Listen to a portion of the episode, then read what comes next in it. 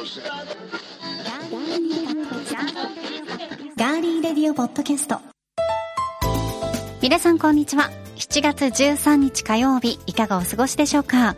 今週も名古屋のスタジオからお送りしていきます。ガーリーレディオポッドキャストお相手は高田沙織です。そして最近はとある方のモノマネにハマっていらっしゃるそうです。なんだかそのモノマネをしたくてうずうずしちゃって止まらないそうです。私ですか？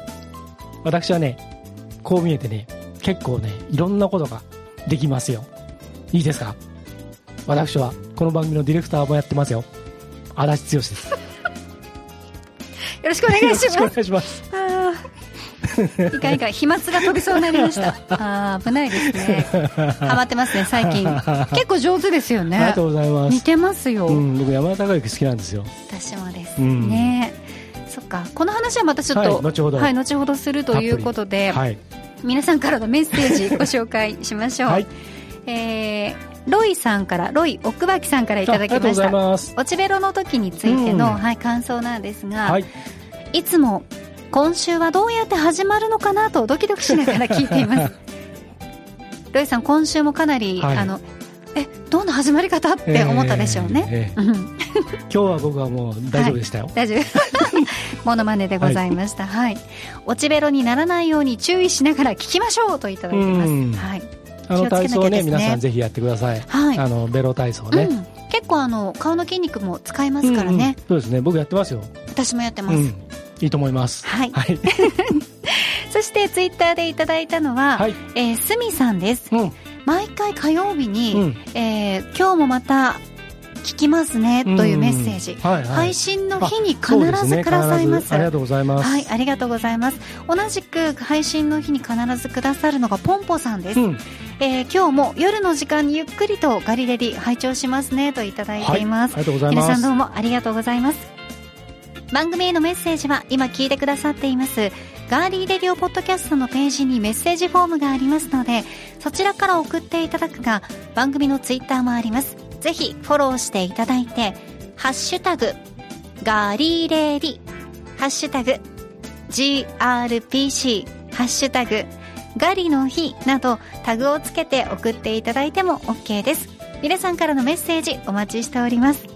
それでは今回も最後までお付き合いよろしくお願いします。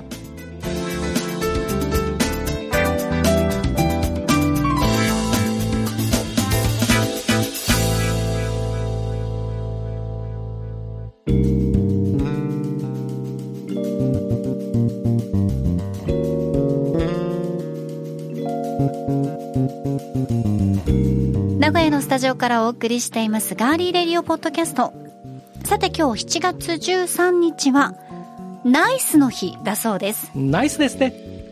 日々何気なく生活していると気づかないけれど実は日常の中に素敵なことって結構転がっているものですはい。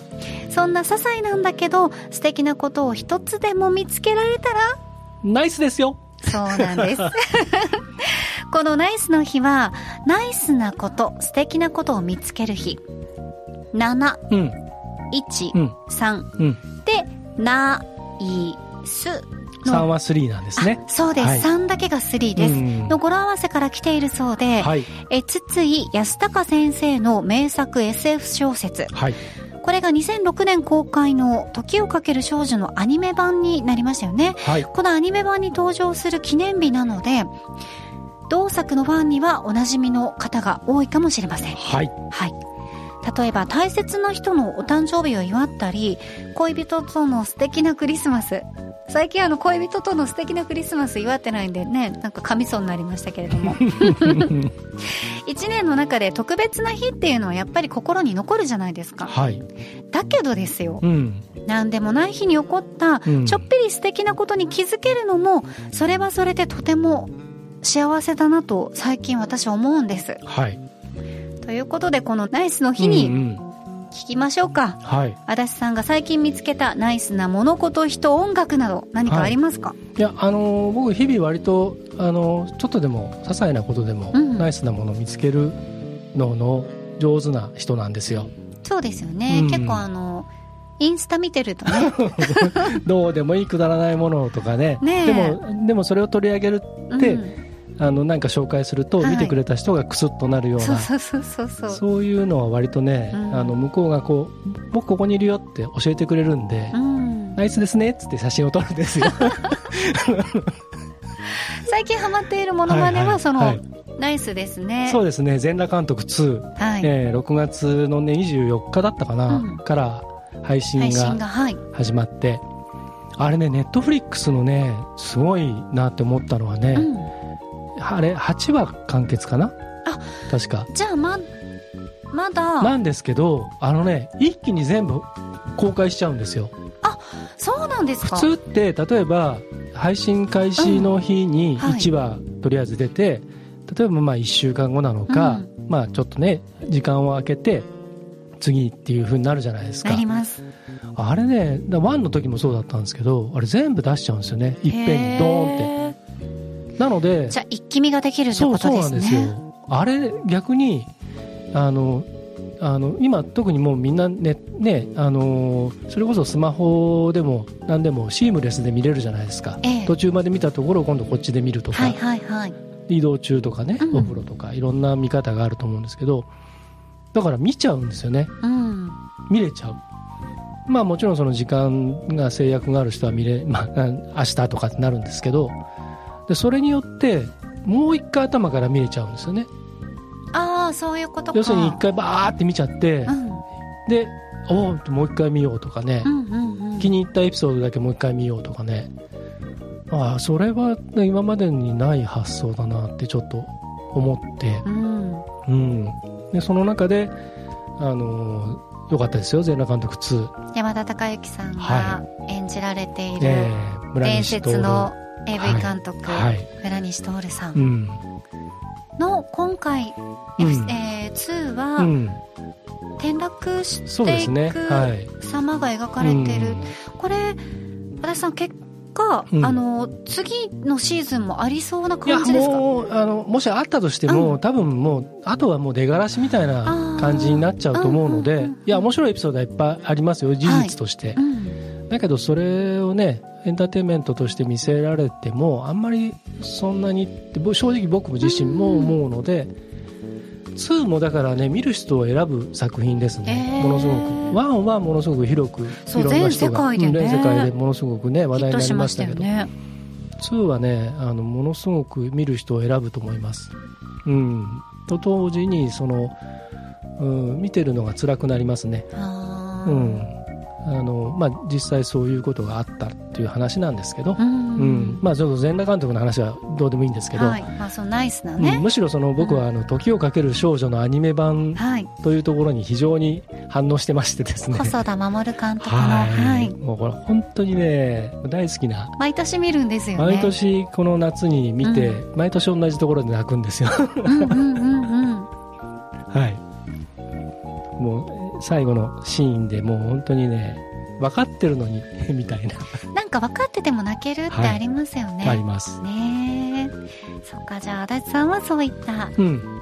ものにナイスなこと、はい。日々。うん、日々私の周りにはねいろんなナイスがあ集まってくるんですよ。集まってくる。あれが聞きたいですねん私は。お待たせしました。お待たせしすぎたのかもしれませんが聞きたいです。お待たせしましたお待たせしすぎたかもしれませんっていうね。あいいですね、最近私あの本当の村西監督うのんうんうん。はい。際どい番組がええ配信されてるのでうん。ちらっと言いましたがうん。すごかったです、はい。人としてすごかったです、うん。はい、はい。気になる方はぜひ YouTube でね昔あのそれこそ地上波でうん。やってた村西さんがもう本当に時の人だった頃に、うん。えーやってた番組が、まあ、違法アップロードいっぱいされてるんですけど、へー私が見てるのはあのちゃんとしたところ、やつでしょ？はい今の、うん。はい配信されてるところです。昔当時当時普通に地上波でもてはやされていろんなところであと黒木薫さんも朝まで生テレビとかうん。のコメンテーター、パネラーとして出演していたりとかっていうのが今ね YouTube で結構見れるんで、うん、うん、あのもし興味のある方は両方見てもらうとあ本当だったんだみたいなことになりますんで、はい、はい。チェックしてみてください、はいそして私は、このナイスだなと思ったりすることは、先日インスタにもあげたんですけどこの時期の、やっぱり空が綺麗で、特に夕日ピンクだったり、うんオレンジ色に染まるじゃないですか。はい。あれがね、本当に素敵だなと思いました。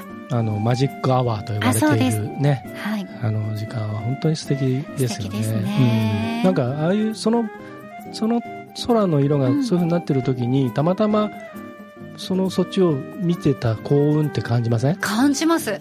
だって、反対側だったら、うんその色がそんなにね、うん出てないから、もしくは建物の中で何かやってる、そうたらねそれが終わってしまってるわけじゃないですか。偶然ねパッとこうなんかそこに出くわした時ってなんかあ今日いい日だったなって思いますね。ナイスだなと思いますよね。さすがナイスな日だはい、ナイス。今日ね、うん今日もいい、あれが夕日が見れるかな。な？ですね。うん。今日はね今日の名古屋はまだ晴れてましたからね、うん。今週末ちょっと下っていきますけど。そうですね。これ収録してる日はね。収録してる日はうん。はい。そうですね。まあ他にも、うん。あの、陸上100メートルのオリンピック代表の最終選考会見てたんですけど、うんうん。優勝した多田修平選手が試合後のインタビューで僕は2位とか4位の選手だった。こういう大きな舞台で1位を取れて嬉しい気持ちでいっぱいですって涙を流しながらはい。おっしゃってる姿にグッときましたうね、ん。うん。地元大阪の会場というのもあって、うん。多田選手も本当に胸熱だっただろうなと思っています。はい。はい。よかったですね。本当に良かったです、うまあ会社に行ってお仕事をしてご飯を食べて、まあ、健やかに眠る。いつも通りの一日を始められたことそしていつも通りの一日を終えられたこと。いつも通りだけどよく考えてみると当たり前の毎日の暮らしこそが素敵なのかもしれません。7月13日は？ナイスの日です。そうです。ではここで一曲お送りします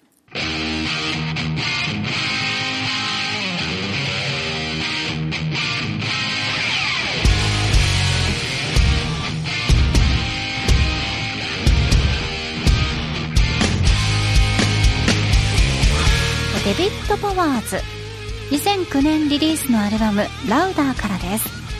1984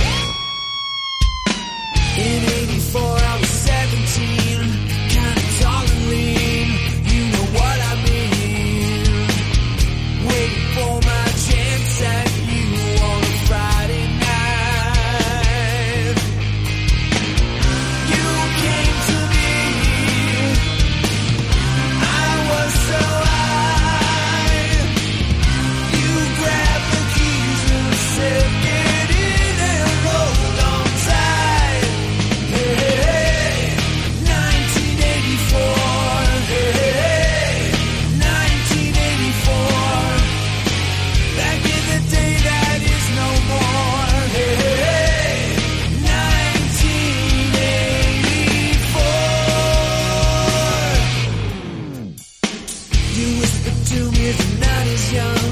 Gonna come undone.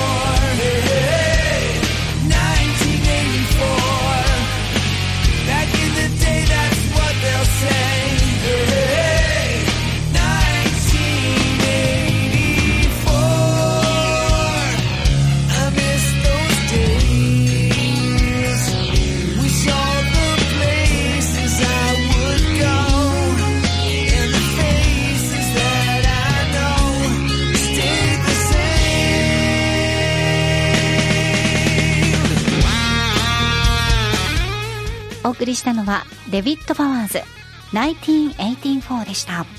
はい。1984年といえばロサンゼルスオリンピックが開催された年ですね。そうですね、あはい。の今あの、この曲をかける直前に小田さんが紹介してくれた、はい。あの陸上のね、オリンピック代表の最終選考っていう、あのエピソードがあったんで、この曲をちょっと選ばせてもらったんですけれども、はい。あの1984ってあの世界的に大ヒットしてみんな誰しもが聞いたことあるだろうあのバンヘイレンの「ジャンプ」はい。が収められているアルバムのタイトルでもあるし、またあの、えー、と SF ファンにとっては「えー金字塔」という作品のねジョージ・オーウェルの、えーデストピア SF 小説のタイトルでもあるんですけれども、あのー非常にですねこの1984っていうのが世界を大きく変えていった年で実際そうなっていったっていうところで、えー皆さんもねいろんな1984でググってもらったりすると、えー、ウィキペディアを見てもらうだけでもかなりいろんな出来事とかあ関連した作品とか出てくるのでチェックしてもらうと面白いんじゃないかなと思います。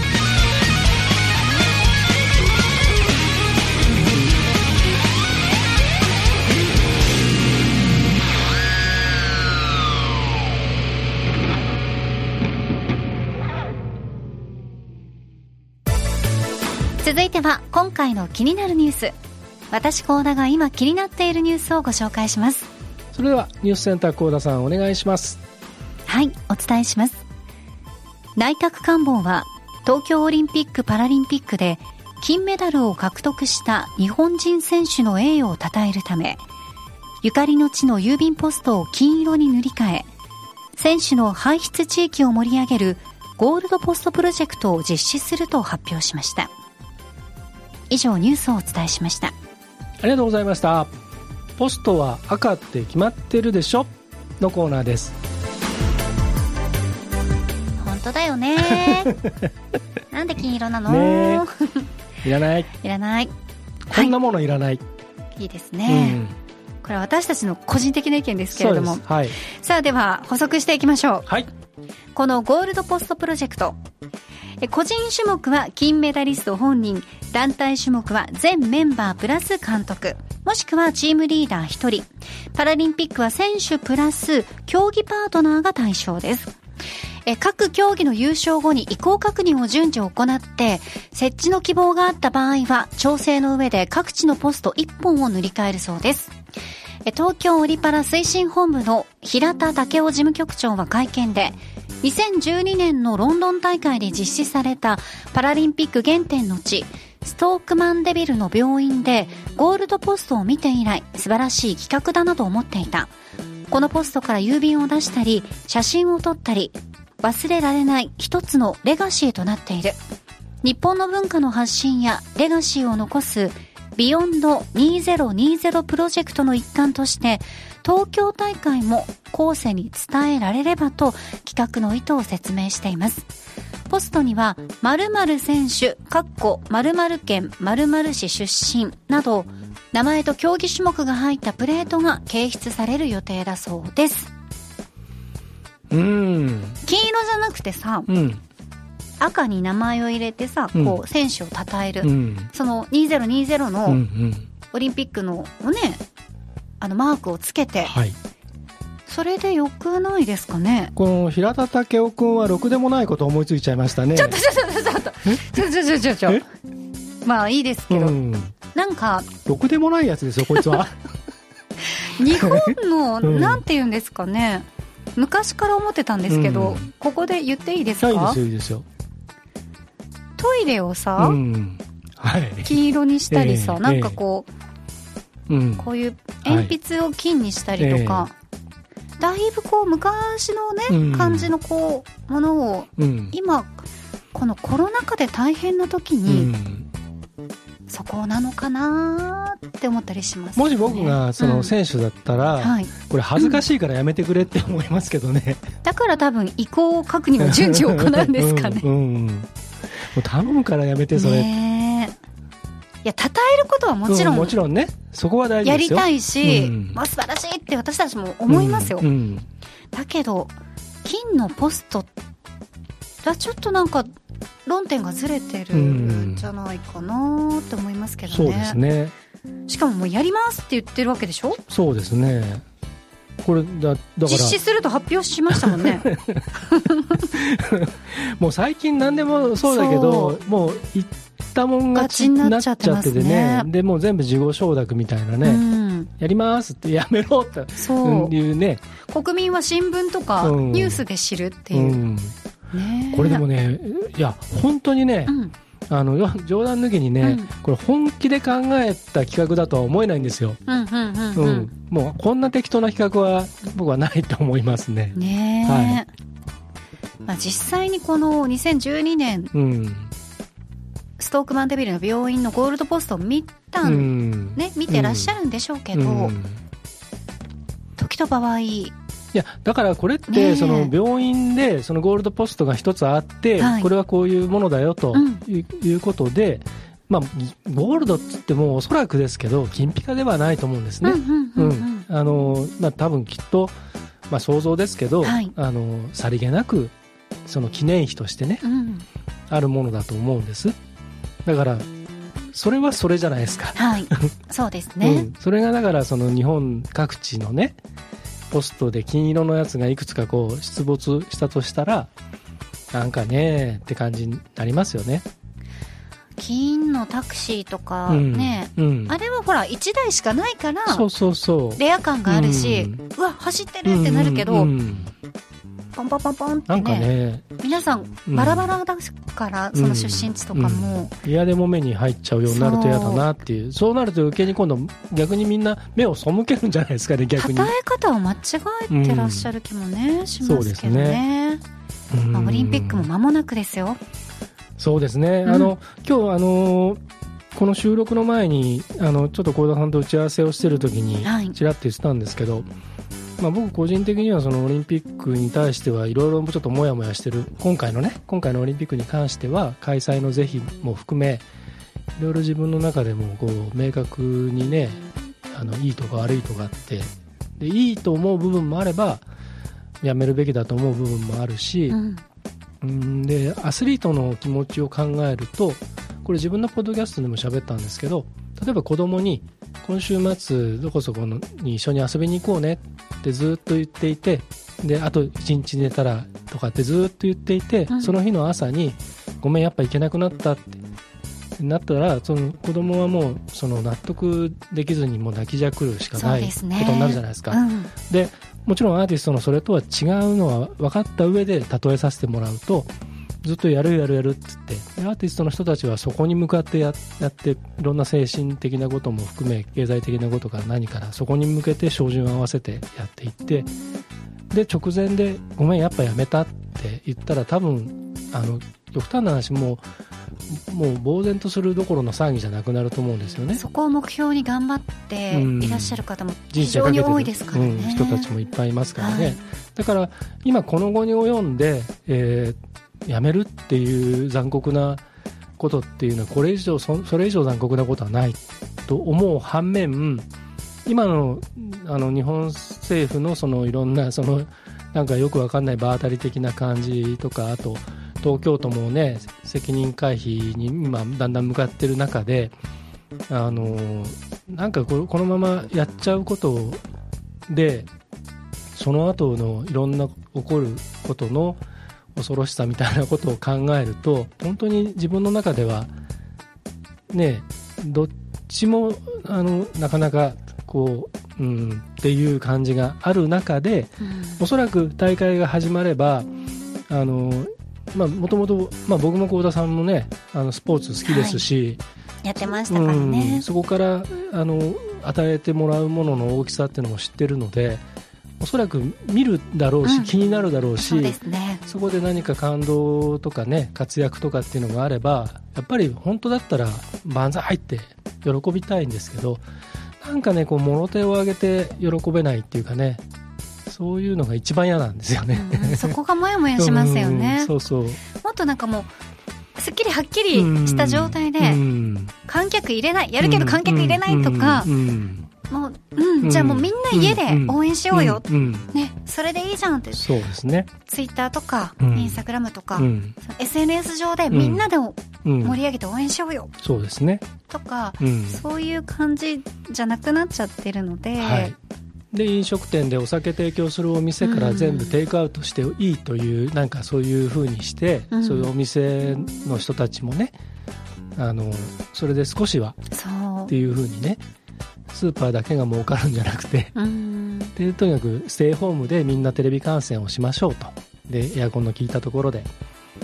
でいうふうにねすれば。そうすれば移動も少ねそうそうんほとどそう。そう抑えられますしね。んでみんなでその何かうん。そのアスリートたちのね活躍をみんなで本当に心から家庭で応援して、うん。で美味しいビールも飲みながら、ううん。んやったやったよよくやったっつって、うんそうそう。で褒めたたえて、うんであとはとにかくみんな感染しないしないように気をつけようねっていう、その2つの感染ね。うん。そうですね。っていうふうに個人的には思います。はい。はい。まあどうなるかとまあ実施をするとうん。いうことでございますので。はい。はい。昔ねあのちょっとねあの、あのあんまり重い話ばっかりだとあれなんでちょっと軽い話を一つ挟むとね、ぞ。はい。ニューヨークのねマンハッタンのポストって青いんですよ、はい。で昔ねあの初めて行った時にねうん。あのプレッツェルってあるでしょ？あります。で映画の中とかでこうマンハッタンでこう焚き火でプレッツェル炙ってはいはいはい。食べてるシーンとかって憧れてうん。真似してやったんですよ。でそしたらね硬くカチンコチンでうん。硬くてでちょっとしょっぱくて あんまり美味しくなかったんですよね。はい。食べた時。うん。で同行した人がね「ああんま美味しくねえなこれ」とかっつってで それをねあのゴミ箱だと思ってポストに入れちゃったっていうね。青色だからそうかそうそうそう。ええ。あれはゴミ箱だと思って。うん。形も違うんですけど日本のそれとはね。えじゃあそれそう食べかけのプレッツェルがね 郵便ポストに、かわいそう。収集した。うん。ポストマンはびっくりしたと思いますけど、そうですよね。はい。そんなこともありましたまだ青の方がいいかもな。うんはい。ということで、今週の気になるニュース、ゴールドポストプロジェクトについてご紹介しました。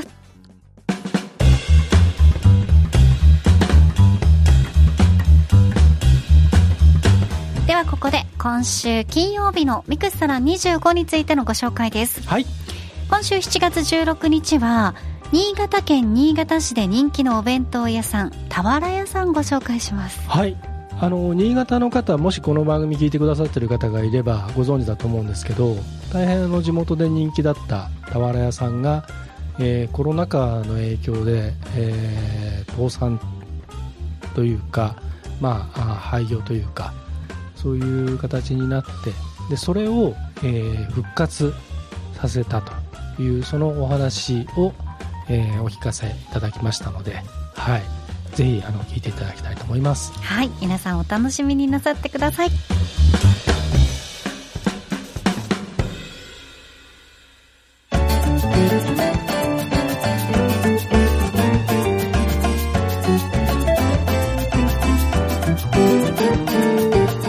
名古屋のスタジオからお送りしてきましたガーリーレディオポッドキャストエンディングのお時間です。はい。いきなりテンション高いですね、どうしました？だって元気にややろうって決めたんだもん。エンディングはね、はい。元気にね、うん。はい。最初から元気でやる。と。そうですね。最初から元気でやってほしかったですけど、うん。いやってましたよね今日僕。割と。結構頑張りましたよ今日。うん今日は結構いろいろあのモノマネもしてくださいましたし、結頑張って。構頑張っていろんなね自分あの痛くもない腹を探られつつ。そうですね。あとね。痛くもない腹じゃない。探られたくもない腹を。痛くもない腹です。ね。はい。よくわかんない。ねよくわからなくなってらっしゃいますけどね、はい。ではここでメッセージ紹介します、はい。ツイッターでいただきましたただしさんからです、ありがとうございます。えーガリレリのエンディング恒例のおすすめの一曲。はい。時あさこさんを選ぶだけでなくセラビをミュージックビデオとともに紹介する足立 D いいわ拍手といただいてます。りがとうございます。そして沙織さんのベロキンさすがプロです。といただいています。うん。ね。あこれ見ましたよ PV ミュージックミュージックビデオ見ました、うん。はいよかったです。あの不思議な、めちゃくちゃそう。うん。始まり方とかやっぱ不思議で、はいはいはい。不思議というかなんか、うん。あの時代って言えばいいのかな、ううん。かなり世界観がありましたね。あれもなんかそのミニドラマみたいな、うんうん。うん枠のなんかテーマとしてはいはいはいはい。やってたやつなんですよね。うん。うん、ねはい。気になる方はセラビのミュージックビデオもチェックしていでね、あのそれにちょっと関連して言うと、あのあれの配信した直後に、あの時朝子さんのお父様がね、えー永眠されてはい。しまいまして、ネットニュースではい見ました、う、うん。ん。とてもね、あの残念なことだったんですけれども、はい、あのーえっ、とガリレディつながりで言うと。えー、と幸田さんが声をやってくれたベントマンさんのはい。30周年キャンペーンの CM をレコーディングとか曲制作とかで協力してくれた、まあ、僕の大学時代の友人の加藤浩二君はい。も、えー、とトキさんといろいろ関わりがあって、あそうだっえー、たんですね、Facebook の方にねその当時の思い出をちょっと綴ってましたけどもね。うん。はい。とても偉大なミュージシャンでしたご冥福をお祈りいたします、ではエンディング恒例〇〇の時に聴きたい一曲です。今回ははい、前回が夏のビーチだったので、うん。森の中の湖のほとりでキャンプした翌朝コーヒーを飲みながら聴きたい一曲。うん、なんかいいですね。いいよね。絵が浮かぶよね、うん、これ、あのー夜明けの時なのかうん夜が明けて日がちょっと上がってうん。あの湖の上に光がキラキラしてる時間なのか、うん。っていうところでねだいぶイメージ変わりますよねそうです雰囲気とかね。幸田さんはどっちを選んでしたでしょうか？はい。噛みましたが、噛みましたね、はい。大事なところで。こんなお上にやりましたが、うんははい。そんな僕です。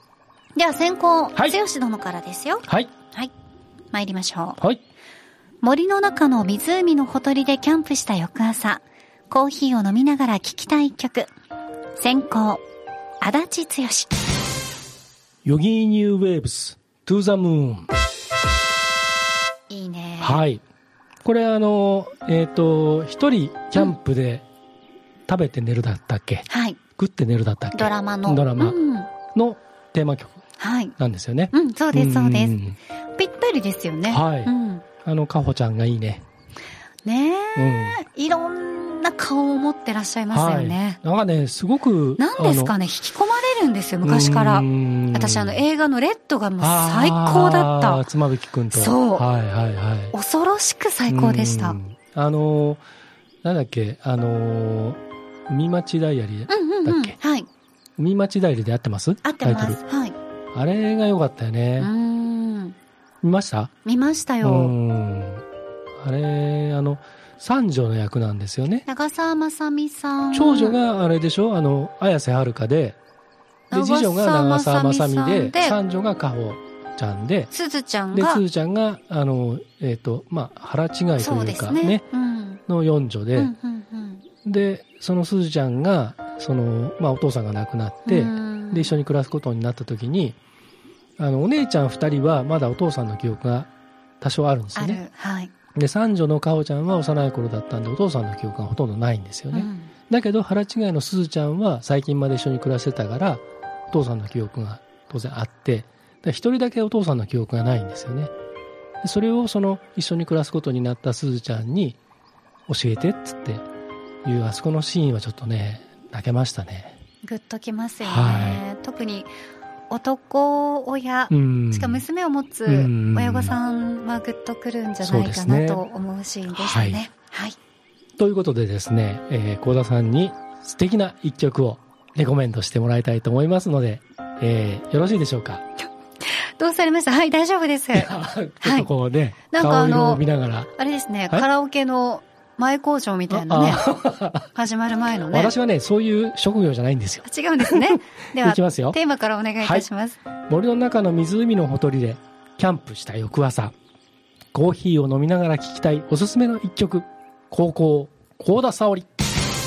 折坂優太、朝顔。いいな。はい。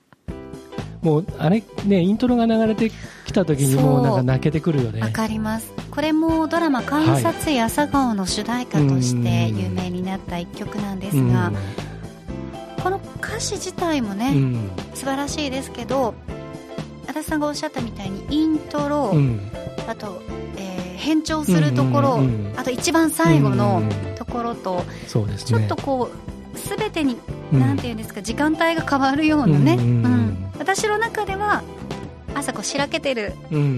時からだんだんだんだんだんだうん。んこう日が昇ってくる感じですかね、この曲の最後。はい。光が見える感じね。そうですね、もうあのこの曲聴くとどうしてもあの時藤三郎が涙をこらえてこれぐわーってやってるようなシーンがね浮かんできちゃうんで。毎回泣いてました私これ、うんシーズン2もこの曲でよかったなって思いましたもん、ね変わらずに。本当によかったね。ねえ。うんということで、まあ、僕たちどうしてもドラマが好きなので、はい。ドラマの話をちょいちょいたまに挟みますけれども、はい。えー皆さんも興味あったらぜひですね 見ていただいたりまたあのあのドラマ面白かったなみたいな、そういうメッセージもいいですよね。あドラマ話も聞きたいドラですね。マ話ね、ううん。んであと皆さんあの常時募集していますので、はい。皆さんが聞きたい〇〇の時にうん。聞きたいおすすめの一曲、はい。私たち2人に選ばせてください、はい。ぜひぜひこのメッセージもお待ちしております、はい今週も最後までお付き合いいただきありがとうございました。ガーリーレディオポッドキャストお相手は？ディレクターの足立でした。そして私高田沙織でした。金曜日の YK ホールディングスプレゼンツガーリーレディオポッドキャストミクストラン25もよろしくお願いします。では来週もお楽しみに